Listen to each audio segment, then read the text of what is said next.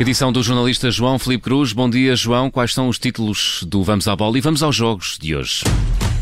Bom dia, é inevitável. Vamos falar de Anemias Queta. Fez história, é o primeiro português na NBA. Falamos também do eh, Benfica e da entrevista de Rui Costa na noite passada à TVI. Diz que ninguém está acima do clube e que foi por isso que assumiu o cargo de presidente dos eh, encarnados. Também eh, falamos de Jogos Olímpicos. Claro está, uma, mais uma madrugada difícil para os portugueses, mas com uma grande vitória para a vela.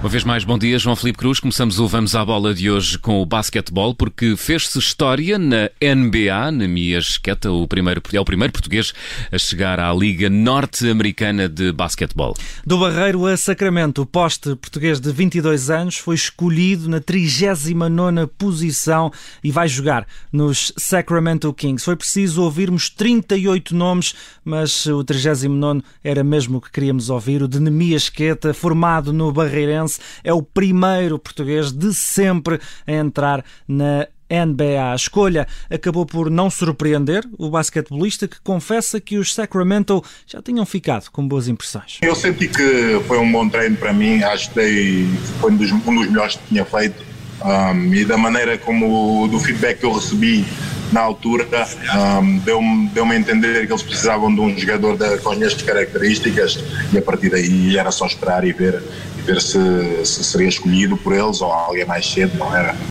Miasqueta em declarações à Sport TV durante esta madrugada e o basquetebolista português acredita que vai trazer mais valias para a equipa e espera mostrá-lo em campo. Acho que sim, acho que podia ter minutos com, com, com, bom, com uma boa equipa, ter uma equipa jovem, somos muito, iríamos ter um, uma, um core muito jovem, tínhamos os bases, um, eles necessitavam de defesa e este ano draftaram o Don, o, o Davion uh, também, por isso acho que acho que, esse, acho que esta equipa estaria num, num, a melhorar nos aspectos que necessitava com, com a nossa entrada.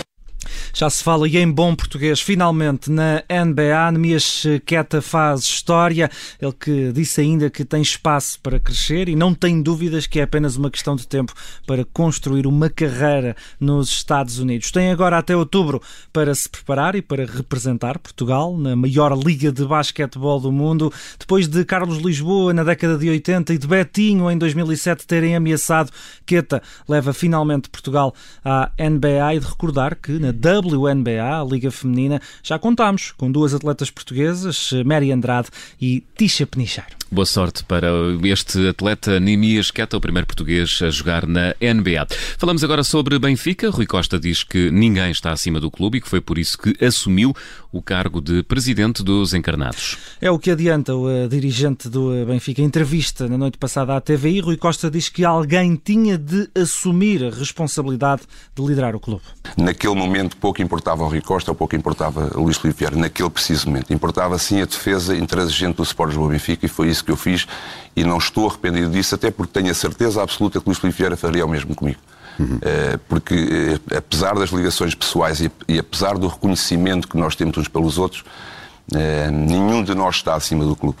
E naquele preciso momento, o clube precisava de ser defendido, precisava de ter alguém que assumisse a responsabilidade de liderar o clube naquele, naquele instante e que não deixasse um vazio entre presidentes. O presidente dos Encarnados garante ainda que não fala com Luís Filipe Vieira desde o dia anterior à detenção e afirma que ficou surpreendido com os acontecimentos desse dia. Evidentemente fiquei perplexo, assim como qualquer pessoa que lidasse com ele ou, ou, até, ou até, mesmo qualquer benfiquista. Eh, jamais poderia esperar passar aquela quarta-feira, jamais poderia adivinhar ou sonhar que naquele mesmo dia que acordei para, para, para, para voltar a dizer o mesmo, para desempenhar o meu trabalho no Seixal, no Benfica Campos que, eh, que o dia acabasse da maneira como acabou e que, e que o Presidente Luís Filipe Vieira acabasse por ser detido naquele dia. Já questionado sobre o facto de não ter mencionado a Luís Filipe Vieira no discurso de apresentação enquanto Presidente do Benfica, Rui Costa garante que o antigo líder do, uh, dos encarnados não foi esquecido. Nessa entrevista à TVI, o atual Presidente das Águias recusa também ser um príncipe herdeiro, mas afirma que agora não é a altura para falar de eleições.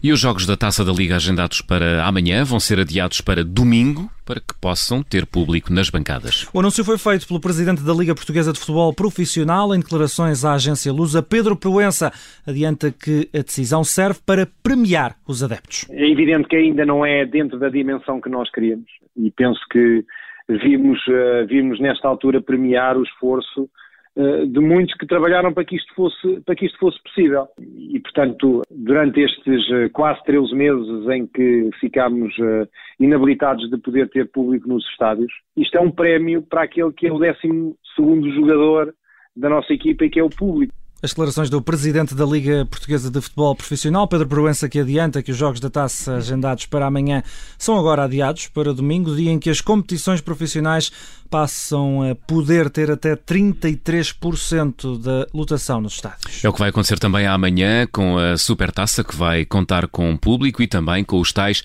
33% de uh, adeptos nas bancadas. O Estádio Municipal de Aveiro vai estar a um terço para receber o campeão e também o vencedor da Taça de Portugal da temporada passada, Sporting e Sporting de Braga. Tem encontro marcado para um quarto para as nove da noite. João Pinheiro vai ser o árbitro desta partida que vai poder seguir aqui a par e passo na Rádio Observador. Com o relato do João Felipe Cruz, contigo, João, e também com o Ricardo Loureiro, comentários de Gabriel Alves e Pedro Henriques, uma emissão especial que vai poder acompanhar amanhã depois do Jornal das 8. E o Santa Clara está na terceira pré-eliminatória da UEFA Conference League. A nova competição europeia da UEFA, os açorianos já tinham vencido Scupi por 3 bolas a 0 na Macedónia do Norte e ontem em São Miguel voltaram a vencer, desta feita por 2-0. Eliminatória irrepreensível dos comandados de Daniel Ramos. Os golos foram marcados por Carlos Júnior e Miquel Villanueva. Na terceira pré-eliminatória da UEFA Conference League, o Santa Clara vai defrontar o Olímpia de Ljubljana, que hoje, que esta noite ultrapassou os malteses do Birkirkara e também garantiu o apuramento para a fase seguinte da competição.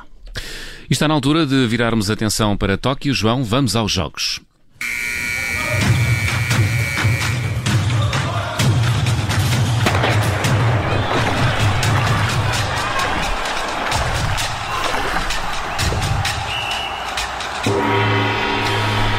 E João, depois da primeira medalha ontem, mais uma madrugada difícil para os atletas portugueses, com destaque, no entanto, para a vitória de Pedro e Diogo Costa na vela. Venceram os irmãos Costa, quinta regata, alcançaram um resultado que permitiu darem um salto importante na classificação geral da classe de 470, saltaram para o 12 lugar. A dupla portuguesa terminou com 7 segundos de avanço sobre os turcos, que foram segundos classificados, e com 13 segundos de diferença para a dupla sul-coreana que fechou o pódio.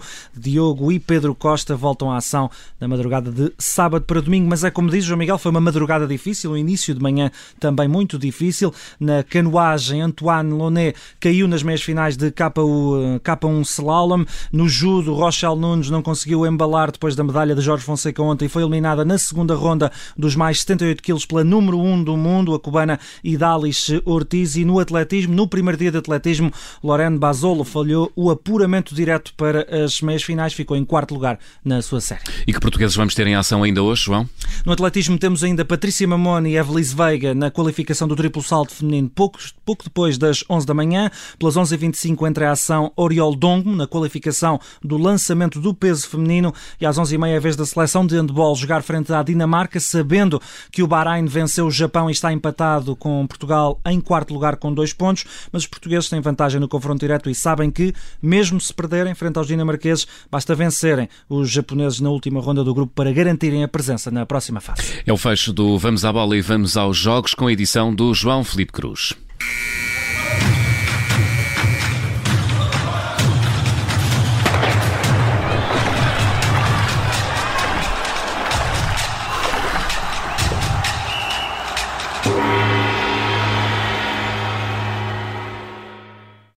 Obrigada por ter ouvido este podcast. Se gostou, pode subscrevê-lo, pode partilhá-lo e também pode ouvir a Rádio Observador online em 98.7 em Lisboa e em 98.4 no Porto.